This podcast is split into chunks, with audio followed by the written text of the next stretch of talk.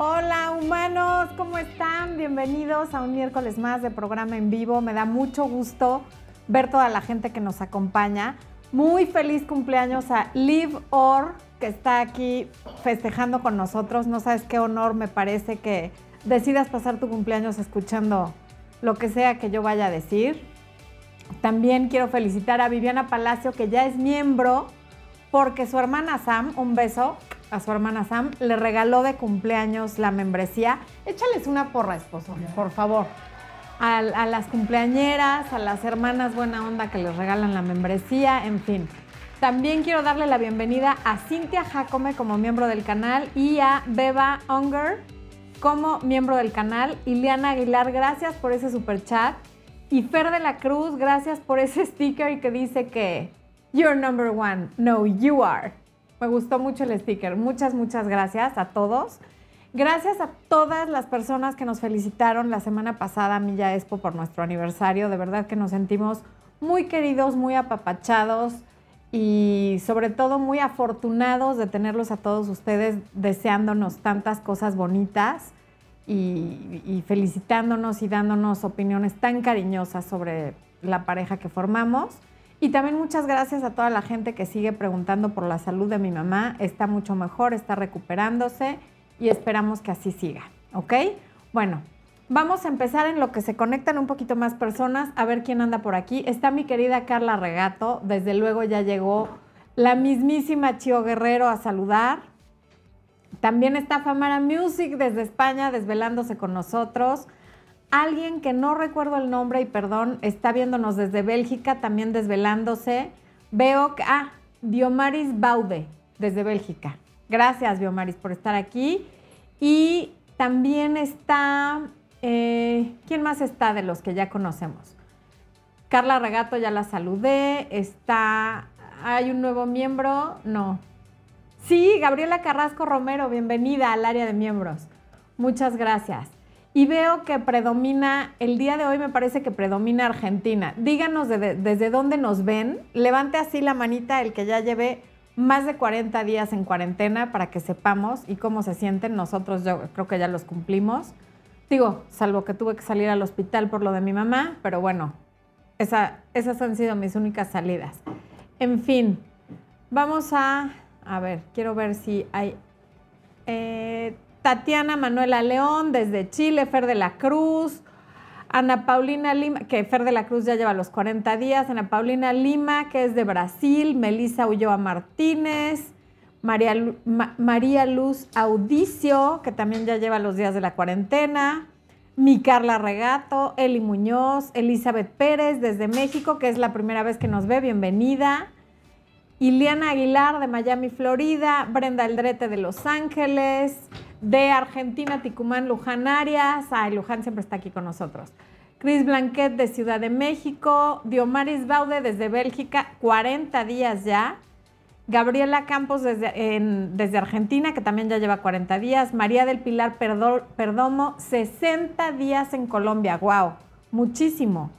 Eh, Gema desde Ecuador, que lleva más de 40 días. Carmen Febres desde Caracas, Venezuela. ¡Wow! Andamos muy internacionales. María Luz Audicio desde la Patagonia, Argentina. Y bueno, creo que ya estamos suficientes. Ana Amoedo Vargas. Soy venezolana desde Argentina. Ok, pues bienvenidos todos. Me gustaría saludarlos a todos uno por uno, pero pues obviamente imagínense, no, no puedo hacer eso. Así que vamos a empezar el programa, vamos a empezar con el tema del día de hoy. Bienvenido hay un nuevo miembro, ya lo saludé. Ya me hice bolas con. Ah, no, es un super chat. Sara Brand, gracias por ese super chat, qué linda. Y Verónica Chávez, gracias por ese super chat. Muchas, muchas gracias. Ok.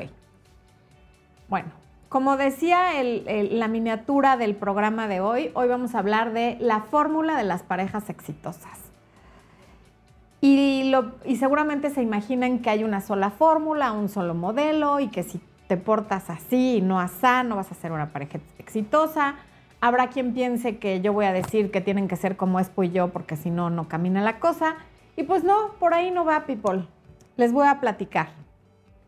Todo lo que les voy a decir el día de hoy está basado en el método de John Gottman, en sus investigaciones. Les he hablado muchísimo de John Gottman, que es un psicólogo norteamericano que ya, ya es de la tercera edad, pero lleva más de 40 años estudiando en un laboratorio real a parejas de diferentes edades que llevan diferentes tiempos juntos.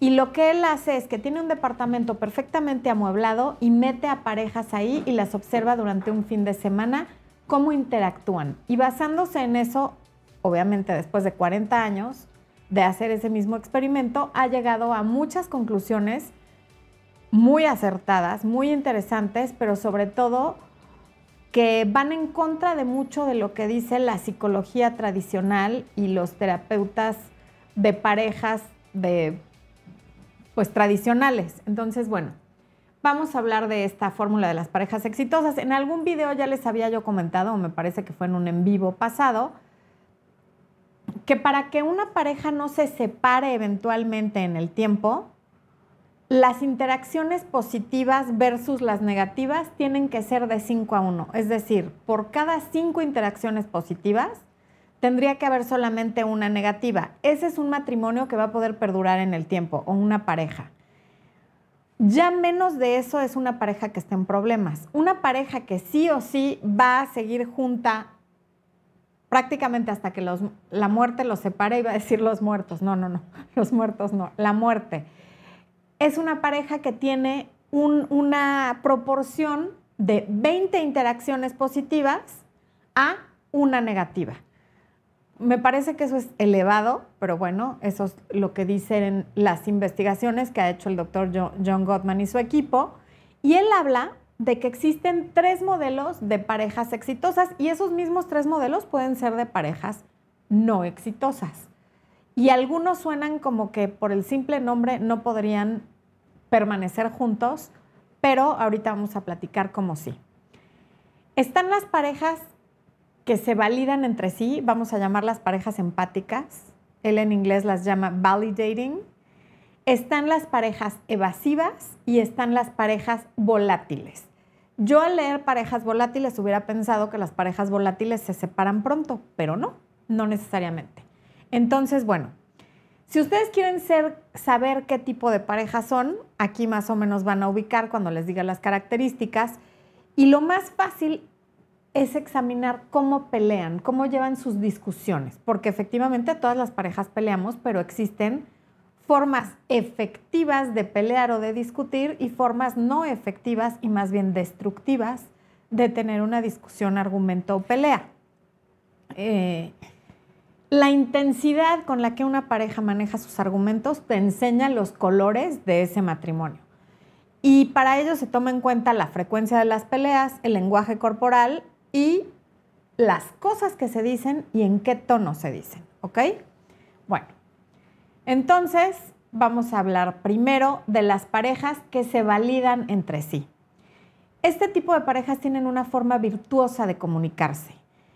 Y aun cuando están discutiendo temas como candentes, escabrosos, temas que provocan incomodidad o enojo a una o a ambas partes, tienen la habilidad de hacerlo con todo el respeto del mundo, con toda la calma y de escuchar el punto de vista de cada uno sin que se alcance como el calor de la discusión en el que alguien pierde el control.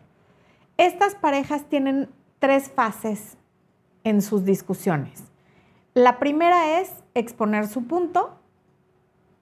La segunda es pasar de esa primera parte en la que cada quien expone su punto y el otro escucha, pasan a la persuasión y de la persuasión a la solución o no del problema porque también como les he dicho en videos anteriores, y también sacado de uno de los tantos libros de John Gottman, es que cuando nos casamos con una persona o, decidimos compartir nuestra vida en la forma que sea, no necesariamente en matrimonio con alguien, estamos aceptando un paquete de problemas de los cuales el 85% no tiene solución. Van a ser perpetuos. 15% de los problemas que tiene una pareja pueden tener solución y el resto van a ser los mismos siempre.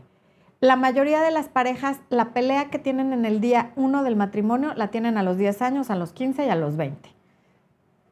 Entonces, hay problemas que son perpetuos y que más bien al ser perpetuos son situaciones por vivir, porque no tienen solución y lo único que queda es aceptar.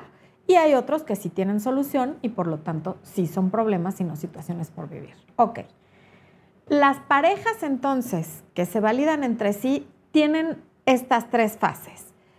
Y esta expresión de respeto mutuo entre ellos tiende a limitar obviamente el número de discusiones que hay entre esa pareja y este estilo de pareja es esa que va a elegir muy bien sus batallas.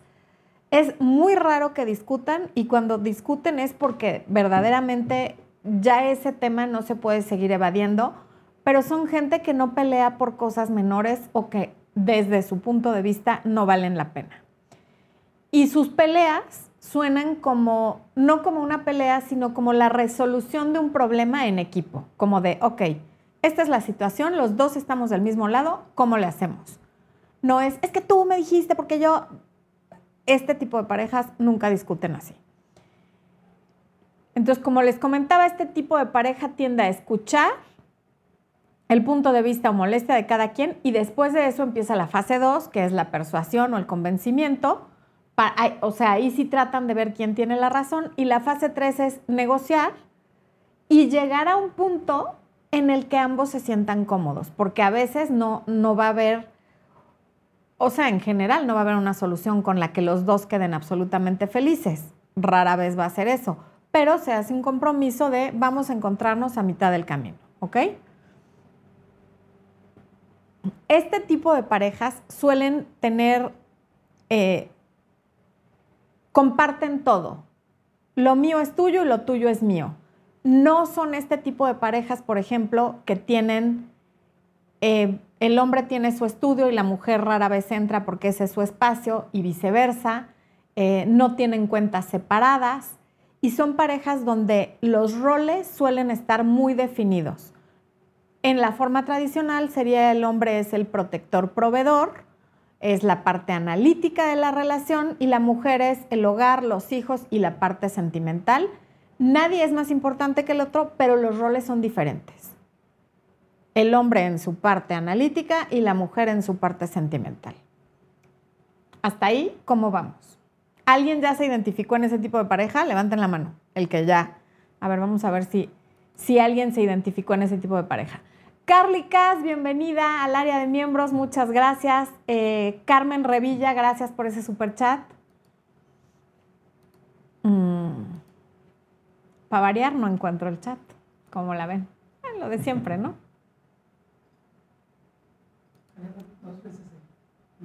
Ya, ya, ya pude, ya pude.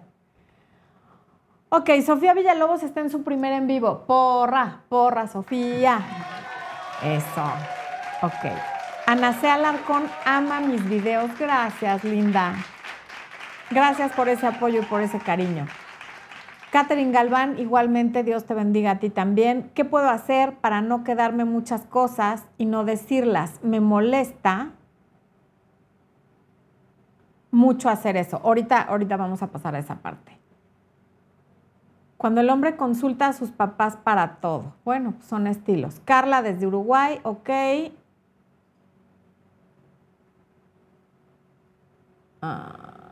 Blanca de Lima, no, Bianca de Lima, muchas gracias, qué, qué bella. Ok. Claudia Carvajal es nueva en el área de miembros, bienvenida, bienvenida seas. Y bueno, nadie me está diciendo si se identificó con el, con el primer estilo de pareja, así es que nos vamos con el segundo a ver si es más popular. El segundo tipo de pareja es, son las parejas volátiles. A diferencia de las parejas que se validan entre sí, estas no escuchan el punto de vista del otro, no les interesa saber qué opina el otro, se brincan la fase 1, que es la de escuchar qué, qué es la molestia de cada quien, y pasan directamente a la parte de la persuasión. Te voy a convencer de que yo tengo razón y el otro también trata de convencer de que tiene razón. Sus discusiones suelen ser bastante acaloradas es decir, muy intensas, no, no son en un tono como parejo de, ok, sí te entiendo, hay quien levanta un poquito más la voz, este, en fin. No les preocupa si hieren los sentimientos de la otra persona, tienden a ser muy honestos son estas personas que no tienen mucho filtro en lo que dicen y su política es la honestidad sí o sí, aunque te duela lo que te voy a decir. ¿Y qué otra cosa? Y son muy competitivos entre sí. Por ejemplo, si uno dice, me fui manejando de Ciudad de México a Acapulco y hice tres horas, el otro le contesta, pues yo hice dos y media. Hoy amanecí con dolor de cabeza, a mí me duele todo el cuerpo. O sea, siempre están viendo que el otro pueda o tenga más. Es una competencia eh, constante y en este tipo de parejas los roles no están definidos. Los dos se consideran como iguales. El hombre suele ser analítico y sentimental, con los dos lados del cerebro muy desarrollados. Y la mujer también puede ser una empresaria, una CEO, una directora de un banco, de una empresa y a la vez ocuparse también de la parte del hogar. Aquí no están definidos los roles y, como dije hace un momento, se consideran iguales. Em, este tipo de parejas encuentran una especie de hobby en el debate. Su forma de relacionarse ya es a través del debate y de la discusión y en general nadie se ofende porque eso les gusta y además un poco pelean para luego tener la reconciliación que suele ser igual de apasionada que su discusión. Eh, y como les dije al principio, cualquiera pensaría que, estas parejas son las que van directo al caos y al divorcio y a la separación, pero según los estudios que ha hecho el doctor Gottman, no es así. Estas discusiones volcánicas son solamente una de tantas facetas de la relación.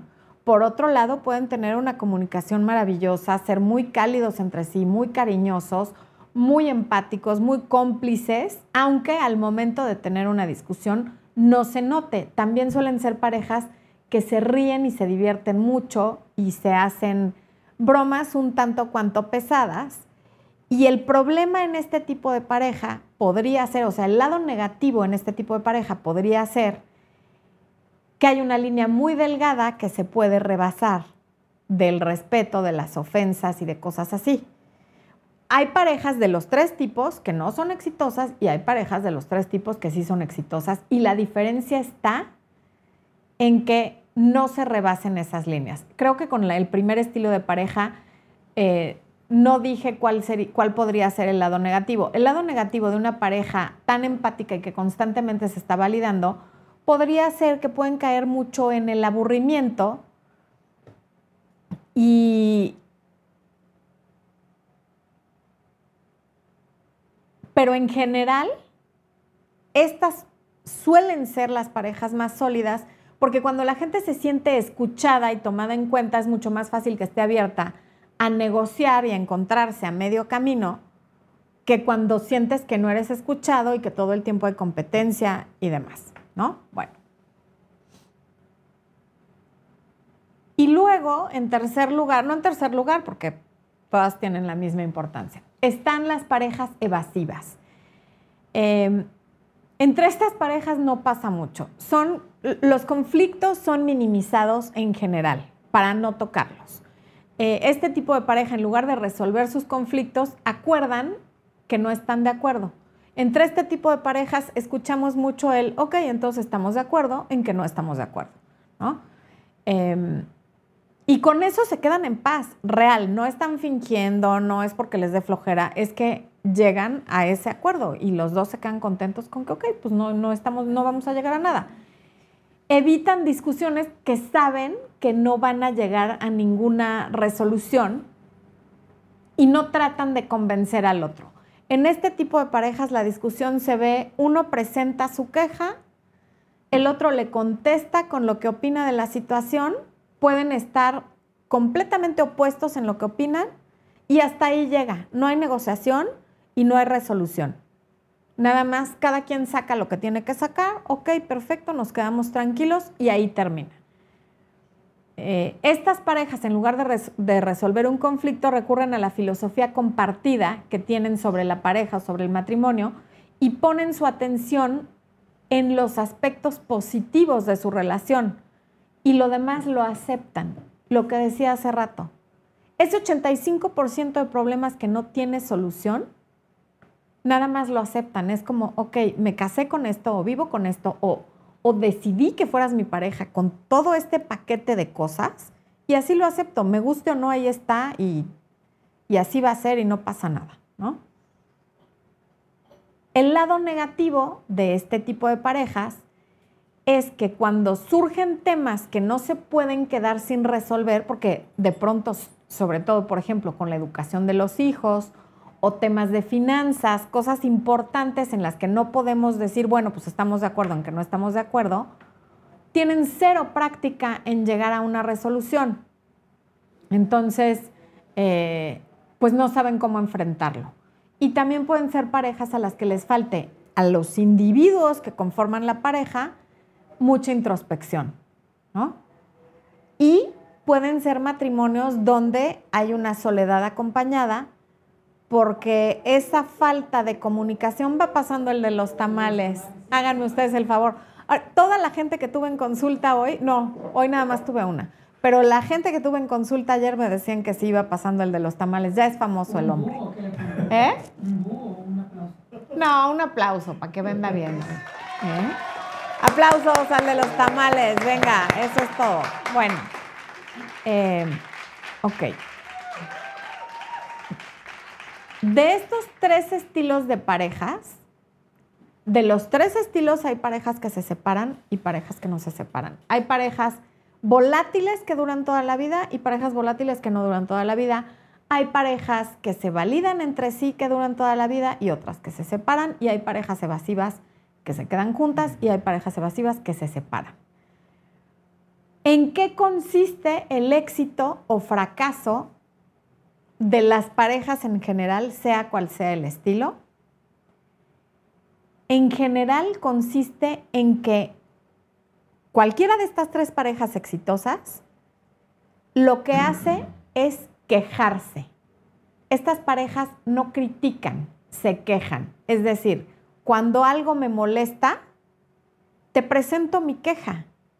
A mí me molesta que hagas tal o cual cosa. Por ejemplo, me molesta que después de comer no laves tus platos. Esa es una, una queja. Una crítica sería eres un marrano, ¿por qué toda la vida después de cenar dejas aventados los platos encima de la mesa? Es que estoy hasta acá de que siempre es lo mismo contigo. La crítica es personal y obviamente se siente como un ataque, porque es muy general, ya es sobre la personalidad, o sea, tú eres un marrano, nunca lavas los trastes, o sea, ya no es hoy, sino nunca lavas los trastes, tal, ¿no? Una queja es a mí me molesta muchísimo llegar y ver que están los platos de la cena y tu vaso y tal, y que no los laves, por favor lávalos. Y lo puedes decir hasta en no tan buen tono, pero no es personal, no es un ataque personal a la persona que le estás diciendo. Y por otro lado, la queja es clara, estás diciendo qué necesitas. Necesito que laves esto y que no hagas tal o cual cosa. Y la crítica puede ser muy personal y a la vez muy general eh, y no estás diciendo qué es lo que necesitas para sentirte a gusto. Mm. Algo que seguramente ya conocen porque creo que empezó en los años 60 y no me voy a acordar quién fue la persona que empezó con esto de él empezar las frases con yo siento, porque cuando dices yo, la atención está sobre ti. Cuando dices, es que tú siempre haces tal cosa, recuerda que cuando estás señalando así con el dedo a una persona, hay tres dedos apuntando hacia ti. Entonces, cuando, cuando tú pones la culpa sobre la otra persona, estás perdiendo todo el poder porque entonces no hay nada que tú puedas hacer. Pero el empezar la frase con decir yo siento, yo veo, me parece, o sea, es tuyo, hay algo que tú puedes hacer. Y en el peor de los casos, lo único que puedes hacer es ser clara en decir tu queja y cómo se resolvería. ¿Ok? Mm. Es decir, cuando dices tal cosa, yo me siento de esta manera. Eh, cuando haces tal cosa, a mí no me gusta porque esto. En lugar de decir, eres un irresponsable, siempre llegas tarde, te la pasas de borracho con tus amigos. La petición y la queja sería, me gustaría que llegaras más seguido a cenar a tiempo conmigo y con los niños. No estás criticando, estás haciendo una petición y estás presentando la queja de, a lo mejor me siento muy sola porque nunca estás con nosotros, ¿no? Patricia Montañez, muchas gracias desde España. Gracias por desvelarte por nosotros y gracias por el super chat. Y Odi Farías me, me, mandó a la pera que baila, esposo. Gracias, Odi. Amo esa pera que baila. Muchas, muchas gracias. Bueno, ahí está Expo en la Espocam. Este. Y está mi primo Gerardo asomándose, que les había platicado que estaba aquí en México. Ya salió también, qué bueno, salúdenlo todos. Bueno, hola, hola. ok. Eh, Disculpa. Las quejas ponen la atención en ti y en lo que a ti te molesta. Y te dan el poder de decir lo que necesitas. Las críticas ponen la atención en el otro, no te dan poder y automáticamente el otro las percibe como un ataque. Lo digas como lo digas. Y entonces se cierra el poder de hacer algo porque cuando una persona se siente atacada, lo que resulta es que esa persona se pone defensiva y no va a estar abierta a lo que le quieras decir ni a mejorarlo. Entonces, mm, ok, vamos a ir al chat a ver qué están diciendo. Claro que sí. Ay, aquí está el chat. Saludos a Expo y al primo Gerardo, dice JP, muy bien. Estefanía dice, hola primo. Pilar FG, gracias por tus consejos. Lilian Sánchez, saludos a los dos, saludos a ambos. María Osorio, hola Expo y primo. Cecilia Aguilar, yo critico, pues ya ahora tienes una herramienta. Aquí el tema es, si lo has estado, el pasado ya no lo puedes cambiar, pero aquí ya tienes la herramienta de hacer peticiones o de presentar quejas, como si lo hicieras ante una entidad del gobierno a la que no le puedes llegar a decir, eres un irresponsable porque tal, presentas tu queja y te dan una resolución, ¿no? Tatiana de G dice, hola primo, Lolita M, mira, te cuento, mi novio no tiene trabajo desde octubre del año pasado y bueno, lo intenté apoyar muchas veces, le, le propuse que estudiara, compré un carro para que trabajara, pero él anda estancado. Lolita, aquí pareciera que lo que tú estás haciendo es como quererlo rescatar. No sé qué edad tenga tu novio, pero seguramente es un adulto, porque si tú tuviste dinero para comprarle un carro, quiere decir que los dos son adultos. Y tú lo estás tratando como si fuera tu hijo resolviéndole la vida, comprando un carro para que trabaje. A veces lo que la gente necesita es que la dejes salir del hoyo con tu apoyo, pero no que lo rescates, porque entonces a lo mejor él nunca va a saber de qué es capaz si no le resuelven la vida. Y claro que por eso está estancado, porque tú eres quien está resolviendo, no él. ¿Ok? Gustavo Rein desde Perú, muchas gracias por estar aquí. Makeup by Carla Regato pregunta que si el primo es soltero. Eso está, el jurado todavía no ha decidido. No sé qué decirte, Carla. Sí. Él dice que sí, pero aquí nadie sabemos si creerle cosas de la vida. ¿Qué te digo? Uno de mis grandes maestros para los videos que hago ha sido, eh, lo observo, veo las cosas que dice, que hace, como los mensajes que manda y tal, y de ahí he sacado mucho material. Así es que, bueno. Ok, este, Elisa Martínez, yo estoy separada porque nos la pasábamos criticando, no quejándonos. Es que la, la crítica como es un ataque, al final del día no puede acabar más que en separación.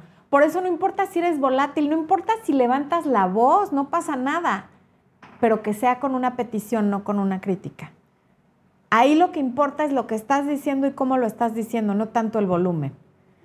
Verónica Chávez, yo hago de todo, critico y también escucho, o sea, soy una mezcla de las dos, pero independientemente de cómo digan las cosas, mi ex, nos hablamos por nuestra hija igual lo toma como ataque. Sí, hay gente con la que no se puede. Alguien hizo una pregunta que contesté, no me voy a acordar quién, que decía que al poner límites, la pareja le dijo, ok, no vuelvo a molestarte. Bueno, hay gente con la que no se puede nada porque si las cosas no son en sus términos, la reacción es esta manipulación de, ok, no vuelvo a molestarte, que es una amenaza. como de me vuelves a poner en mi lugar, o más bien como me pusiste en mi lugar, ya me voy. Adiós, valedor, te abro la puerta. Acuérdense de ese video. Cuando alguien se quiera ir, ábrele la puerta. No le ruegues, no le pidas, no nada, porque quien no quiere estar, que se vaya. Como para qué queremos tener junto a una persona que no quiere estar ahí. Eso de verdad no tiene caso. Em, María Lucas Chávez, mi esposo me dice que me quiere, dice me niere, pero supongo que quisiste decir me quiere, pero no me lo demuestra. Él piensa que con darme dinero ya es mostrarme que me quiere. Ahí, eh, María, pueden estar pasando dos cosas. Una, que el lenguaje del amor de tu esposo, te recomiendo mucho el libro de los cinco lenguajes del amor de Gary Chapman, que el lenguaje del amor de tu esposo sean los regalos y por eso como a él le gusta que le den regalos, cree que haciéndote regalos, así sea dinero en efectivo, tú te vas a sentir querida. Y la otra es que tú no has sido clara en lo que tú necesitas para sentirte querida. Y como la gente no es adivina, le tenemos que decir, mira, yo para sentirme querida necesito un abrazo, o necesito que todos los días me digas te amo, o necesito que en, el día cuando estás en el trabajo me mandes un mensaje. Para cada quien será diferente, cada persona tenemos diferentes lenguajes del amor, hay que ser claro en lo que para ti sería sentirte querida, ¿ok? ¿Cuál es el correo electrónico del servicio al consumidor? No tengo idea. Ponle el mío, Expo, total. A ver qué, a ver qué nos manda. Este, Dana Carolina, yo corté a, corté a, mi ex y una razón fue porque él tenía una mejor amiga y sentía que hablaba más con ella que conmigo. ¿Estoy mal? Dana, no sé, porque es muy poca información la que me estás dando ahí. En todo caso, a lo mejor tú sentías que había más intimidad emocional con la amiga que contigo y si no sentías la confianza suficiente, pues puede ser que hayas tenido razón en terminar, porque si no te sentías cómoda con esa situación, se lo hiciste saber y no cambió nada, pues bueno, hiciste bien en terminar la relación.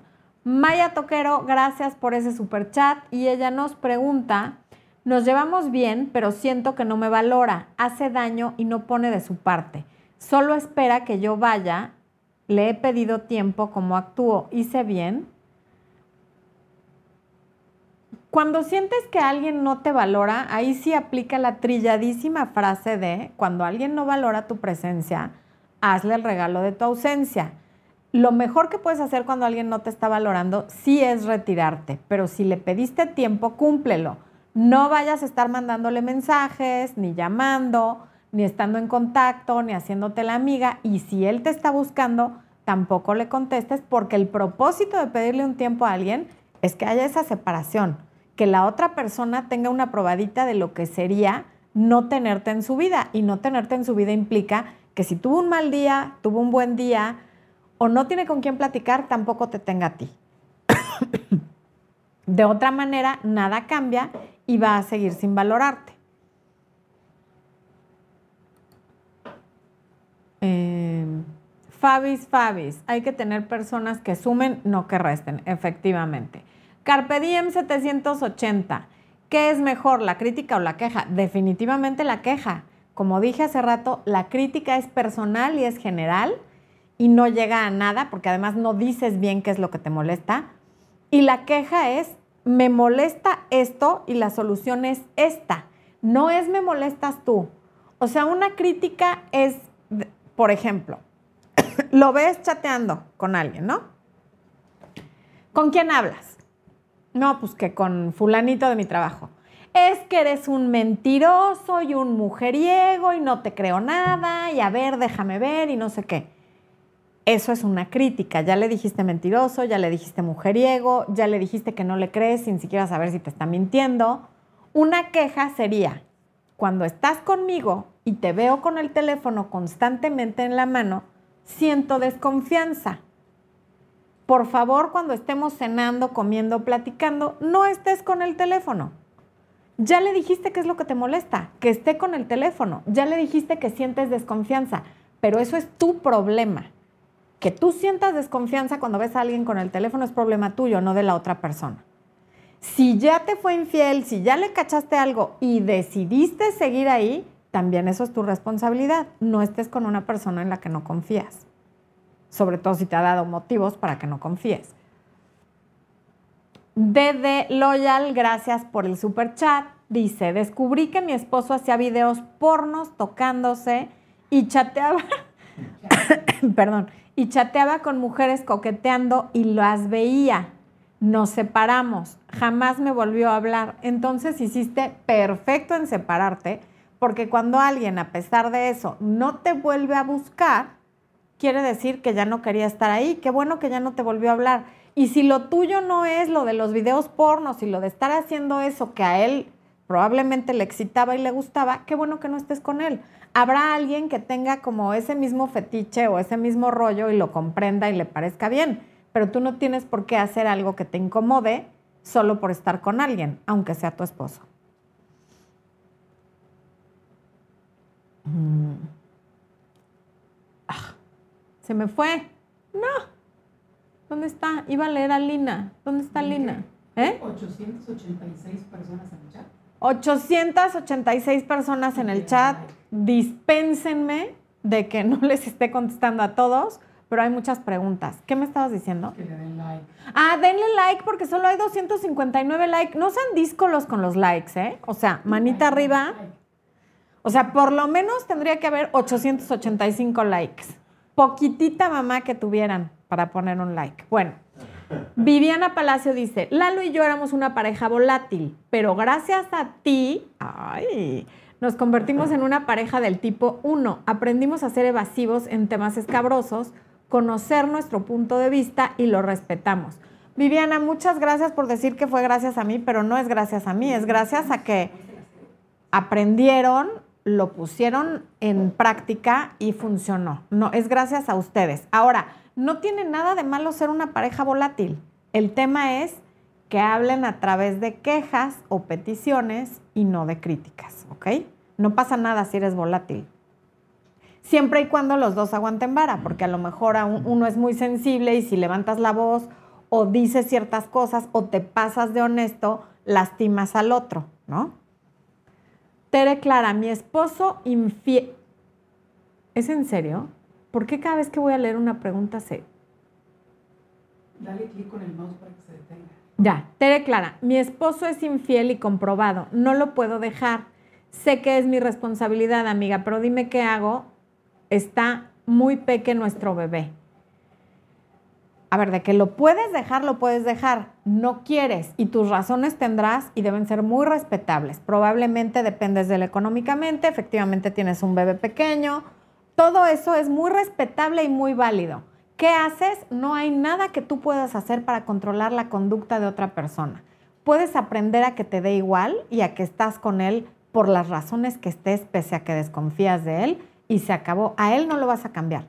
Puedes cambiar cómo percibes tú la relación y decir, ok, esta persona es así, pero yo no me puedo ir de aquí por esto, por esto y por esto, y no me queda más que aceptar que así es, y entonces deja de estar como espía del FBI viéndole el teléfono, las redes sociales, viendo a qué hora llegó, porque vas a seguir descubriendo lo mismo. Y como él sabe que sabes, ahora está con permiso.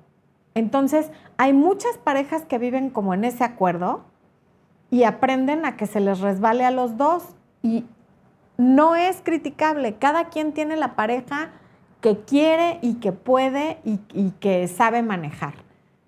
Pero para que él deje de ser infiel no hay nada que tú puedas hacer.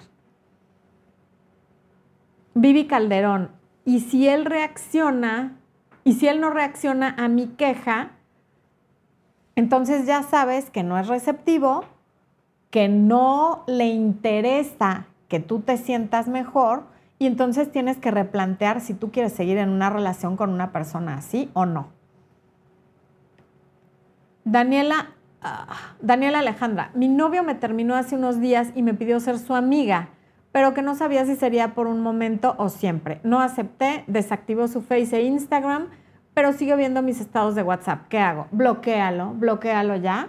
No tienes por qué saber si vio tus estados, si te está orbiteando, si te está ghosteando, o sea.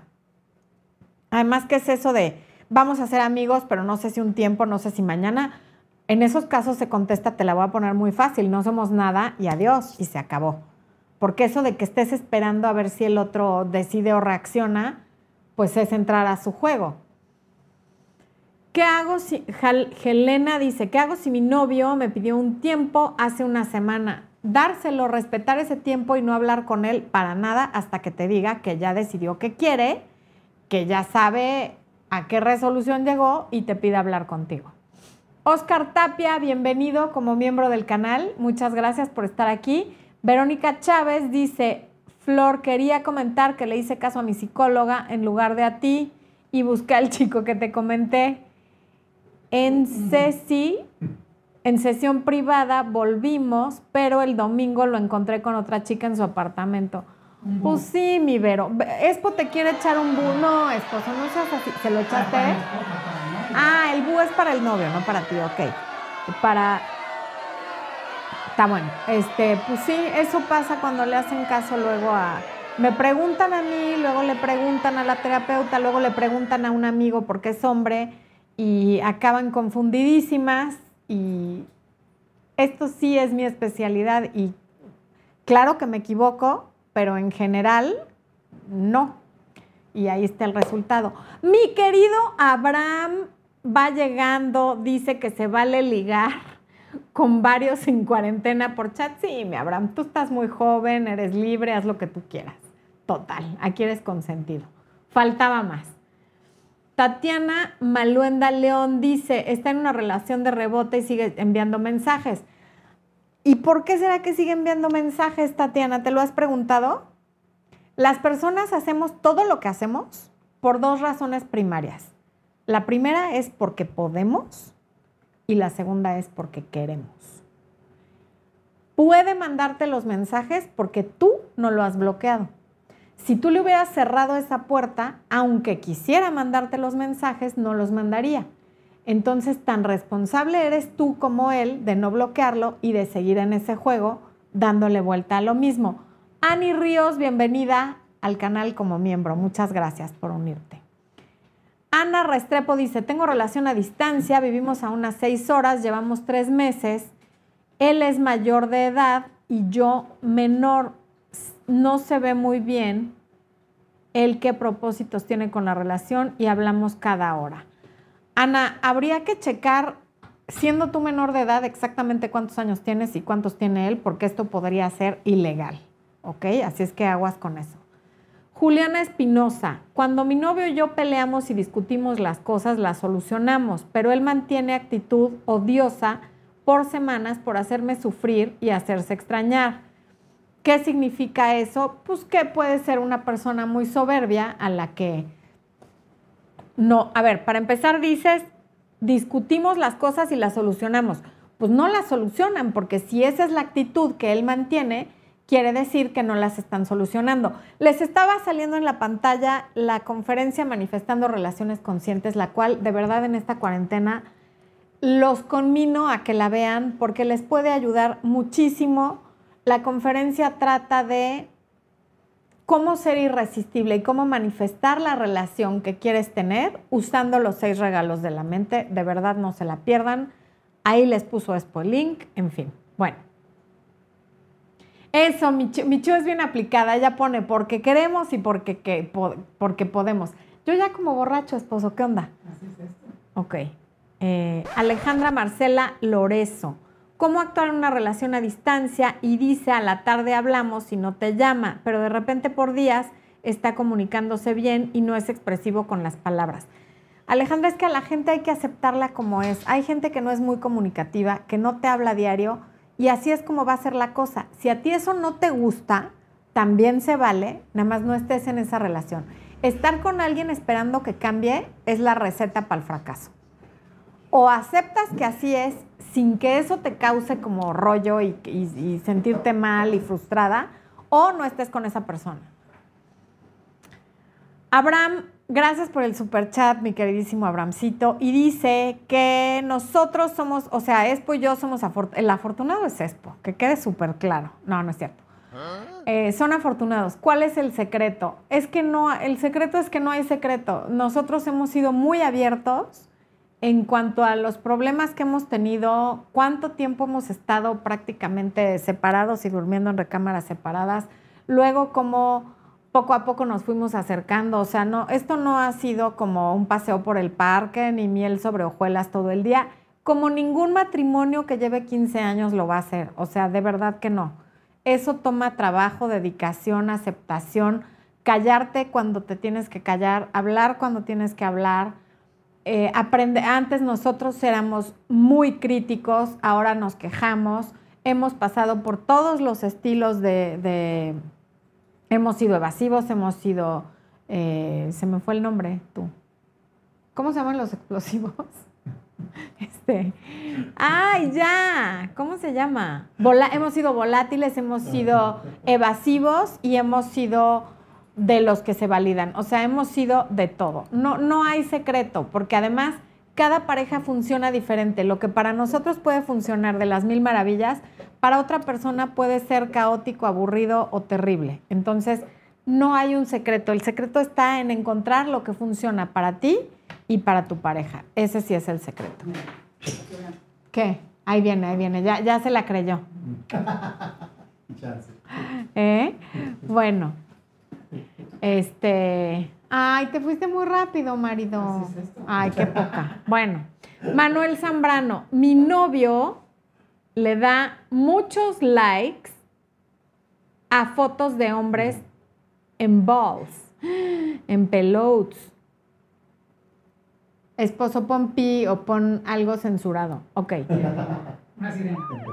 Eso. Ok, le da likes a fotos de hombres en pelotes. Le dije que eso me hace sentir inseguro y sigue haciéndolo. Hemos discutido varias veces por eso. Ok, Manuel. Probablemente va a seguir haciéndolo, ese es el tema. O sea, si ya se lo dijiste y lo sigue haciendo, lo va a seguir haciendo. Ahora aquí la pregunta es, ¿por qué te hace sentir inseguro? Que él le ponga like a hombres en pelotes o completamente vestidos no tiene nada que ver contigo, es una fantasía. Es como cuando Expo ve a Jennifer Aniston y dice, wow, este, no tiene nada que ver conmigo. Ah. Ni está pensando que qué mala onda que no me parezco a ella, nada, o sea, simplemente es otra mujer que le llama la atención porque le gustan las mujeres y está muy guapa, pero no tiene absolutamente nada que ver conmigo. O cuando vamos caminando por la calle y voltea a ver a la que va enseñando las piernas y está buenísima, pues es porque está buenísima, pero no porque tenga algo que ver conmigo ni porque yo le parezca poca cosa y cuanti menos porque me esté comparando. Y lo mismo suele suceder en las parejas. Tú puedes ver a muchísima gente que te guste y te pueden inspirar pecados mortales y eso no tiene nada que ver con tu pareja, con que te guste o con que no te guste, con que te guste poco o con que te guste mucho. Tiene que ver con fantasías y con gustos personales que no te tendrían por qué afectar. Pero hay mucha gente que se molesta de que le pongan likes a fotos de mujeres o de hombres o de lo que sea. Y te entiendo, ya se lo hiciste saber, no lo cambia, ahora ya está en ti decidir si sigues con él o no sigues con él.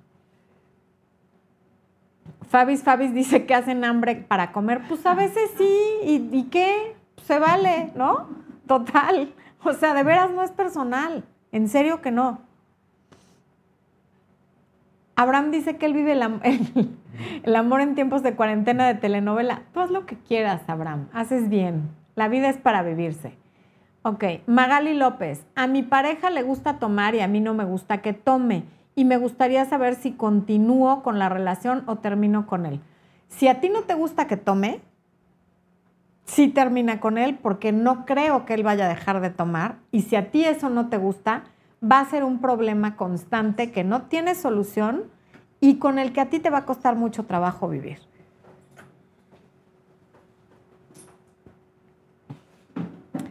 Viviana dice que a veces uno escucha mejor a otra persona. Yo le mando tus videos que me interesan a Lalo y funciona. Eso es todo, mi Vivi. Muchas gracias. Yelena dice, ¿cómo puedo subir mi autoestima? Toma el curso de autoestima en área de miembros ya, ahorita lo está poniendo Expo en la pantalla. Ve al área de miembros, adquiere tu membresía y toma el curso que la verdad es que está súper económico. Tiene 33 videos, son 11 módulos y es un primer paso. Eso no va a subir tu autoestima mágicamente, pero sí es un primer paso. Bueno. Ok, ok, ok, ok.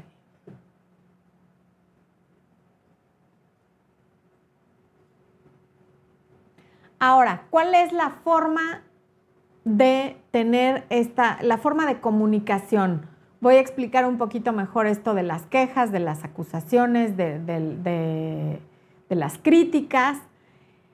Cuando vayas a presentar tu queja, así literal, hazlo sin hacer acusaciones, lo que dije hace rato. No digas, eres un mentiroso, eres un mujeriego, o el hombre, eres una loca, eres una desordenada, porque eso ya es personal, ya le estás poniendo un calificativo.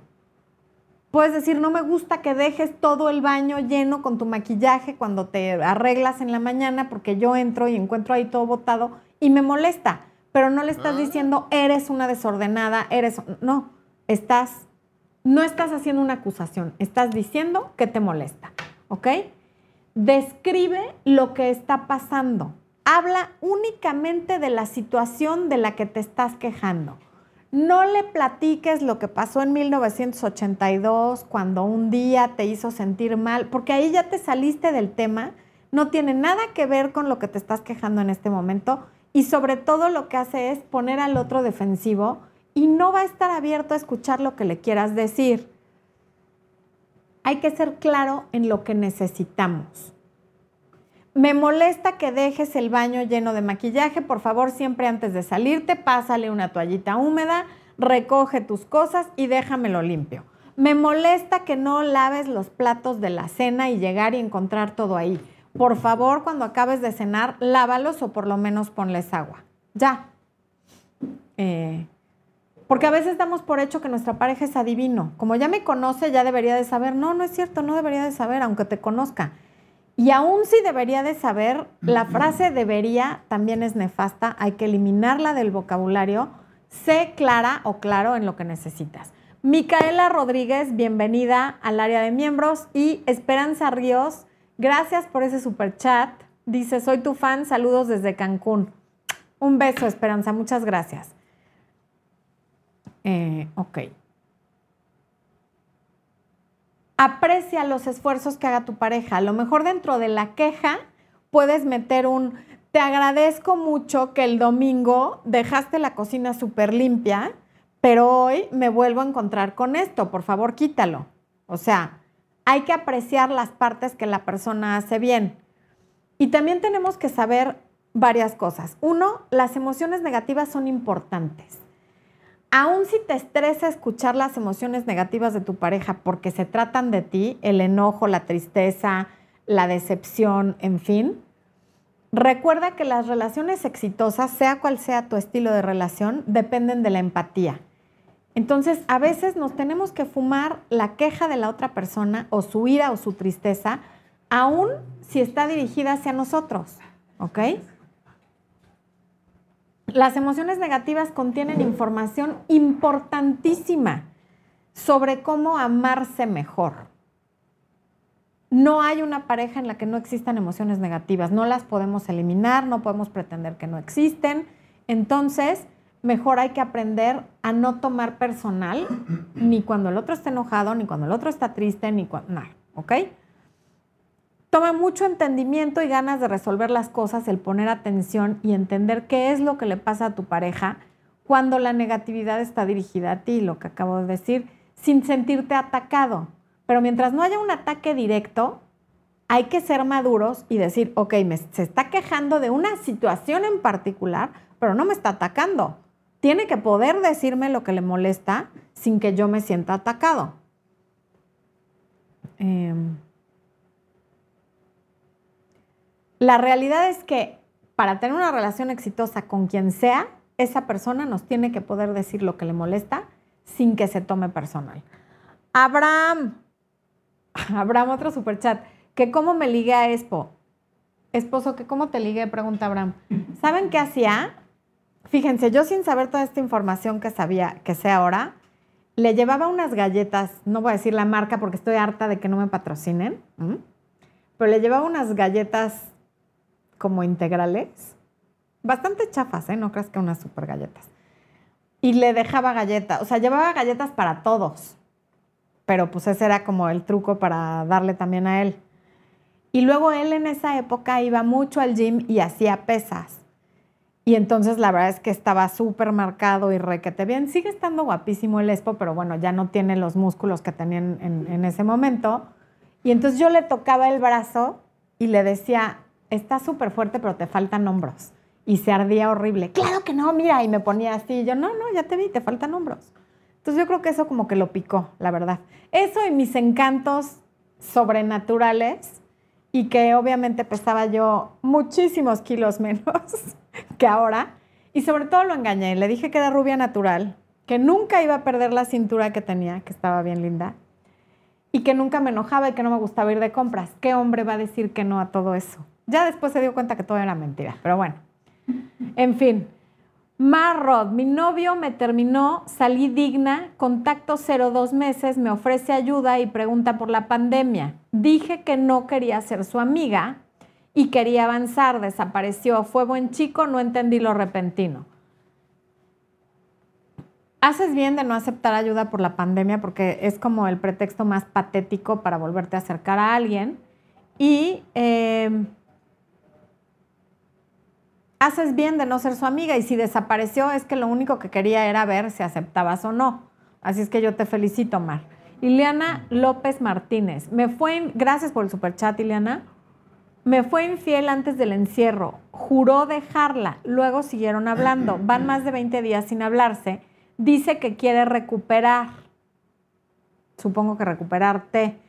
Lo ha intentado, pero me siento insegura. Hay días bellos, otros infernales. Es que cuando hay una infidelidad, eso de, de, inmediatamente retomar la relación nunca funciona. Cuando hay una infidelidad, tienes que darte un espacio de por lo menos, así bajita la mano, 90 días. ¿Por qué? Porque antes de los 90 días él no se ha asustado ni ha sentido la posibilidad de perderte y tú no lo has perdonado. Entonces se van a estar viendo y tú le vas a estar reclamando la infidelidad y al rato en lugar de que tú seas la parte ofendida y él quien te tenga que ganar, resulta que tú ya eres una monserga porque te la pasas recordándole que te fue infiel. Pero si tú haces una separación de por lo menos 90 días, a él ya le empieza a entrar el sustito de esto podría ser permanente y para cuando vuelvan a verse y a volverlo a intentar, tú ya no vas a estar todo el tiempo recordándole, o sea, si, si puso mal el teléfono, sí, pero tú me fuiste infiel. A la tercera de esas te va a decir, bueno, ¿cuándo te acabo de pagar la infidelidad? ¿Me perdonas o no me perdonas? Y entonces ya resulta que el ofendido fue el infiel. Entonces, eso de, que te fue infiel, pero ya lo están intentando, eso, eso requiere una separación mucho más larga y en muchos casos terapia.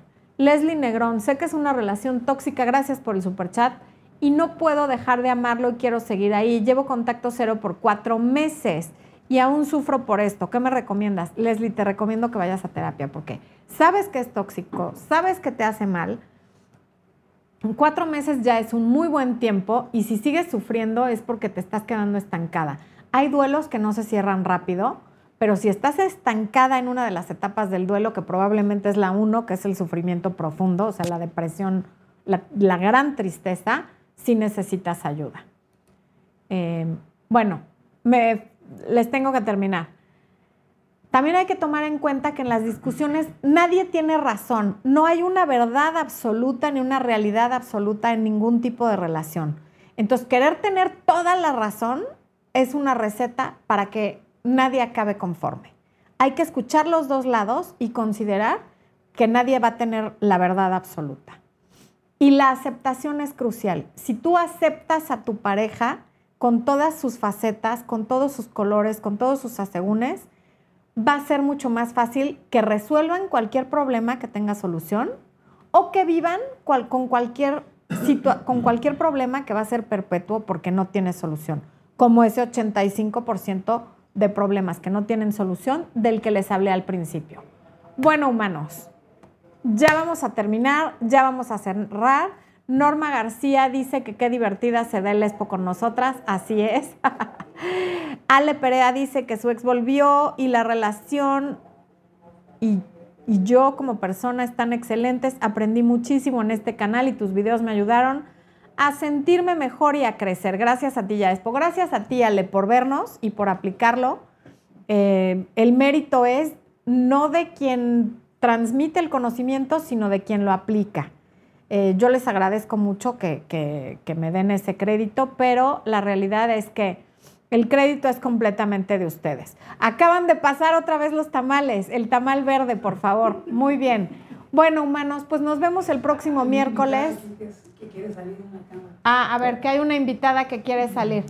Préstenmela antes de que nos despidamos. Acá la voy a poner para que. Ah, va a salir en la Espocam la invitada. Se llama Chance y vive en Playa del Carmen, nomás que está aquí de visita con mi primo. Ahí está, ¿ya la vieron? Saluden a, a la invitada canina. Bueno, Abraham dice que ama al señor de los tamales. Todos, ya es famosísimo. Ojalá todos lo conocieran. Bueno, humanos, muchas gracias por quedarse hasta el final. Gracias por su participación, por su cariño y por su entusiasmo. Nos vemos la próxima semana.